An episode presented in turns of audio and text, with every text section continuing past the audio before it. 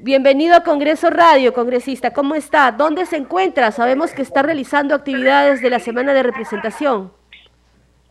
Eh, muy buenas tardes. Estamos eh, en el Valle de Tambo. Eh, hoy hemos empezado nuestra semana de representación desde temprano. En la mañana hemos estado supervisando un colegio en el distrito de Cocachacra hemos visto que la, infraestructura prácticamente está en una deficiencia casi al 100%. Hemos recibido las denuncias de la directora del colegio y luego hemos tenido una reunión con la cooperativa de Chucarapi, la empresa esta que, perdón, no es cooperativa, sino es una empresa de Chucarapi de azúcar y ahí el 10% tienen de acciones los empleados y el 90% la tiene de acciones la empresa privada. Hemos recogido los las quejas de los trabajadores, como también hemos este recogido el descargo de la empresa. Tenemos una audiencia sobre la contaminación del río de Tambo y estamos trabajando en esta semana de representación en todos los sectores.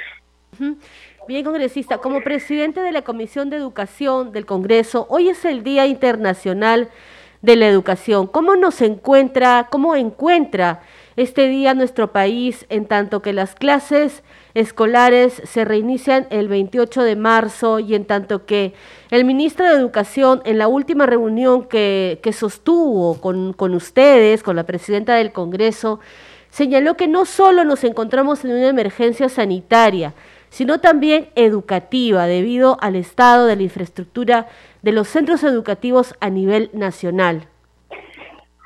Bueno, decirle primero que hoy día es el Día de la Educación. Un país sin educación no puede progresar. Por lo tanto, a nosotros es de suma importancia darle la debida importancia a este día, saludar a todos los actores de la educación, a los docentes, a los estudiantes, también al personal administrativo, decirles que en sus manos pues está el progreso de nuestro país.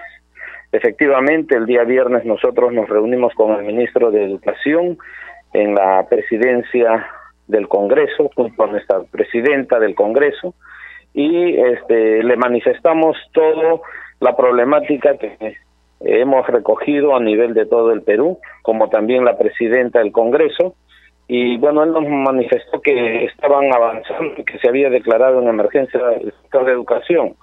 El día de hoy estamos viendo que le falta todavía un poco de reacción al Poder Ejecutivo a través del Ministerio de Educación, sobre todo para ser más pragmáticos, o sea, más prácticos, ¿no?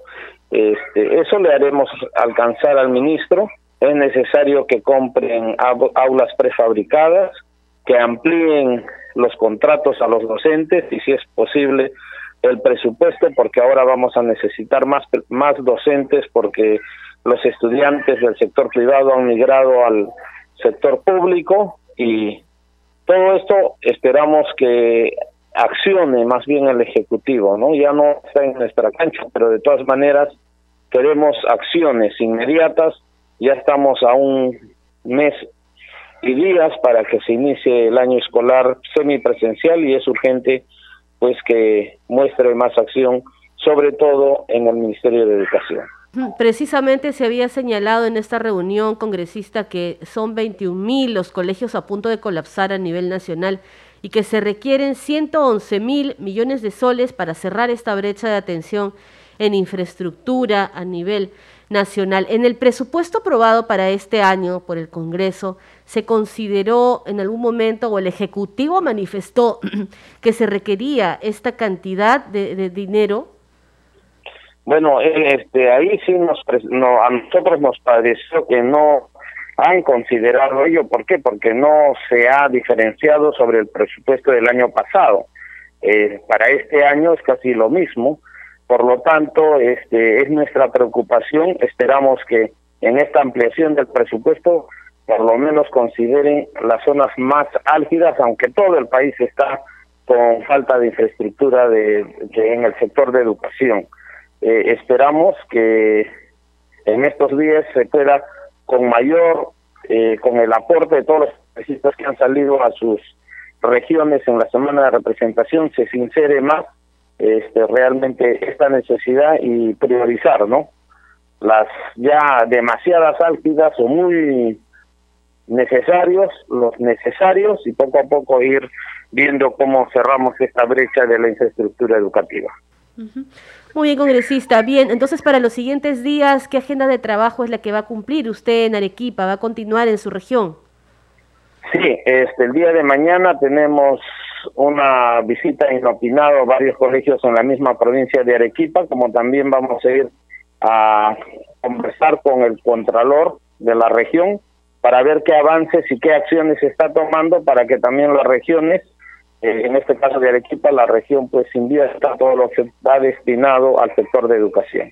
Muy bien, congresista. Le agradecemos entonces este contacto telefónico con nosotros. Vamos a estar al tanto para continuar informando sobre sus actividades. Le deseamos éxitos hasta cualquier momento. Muchas gracias.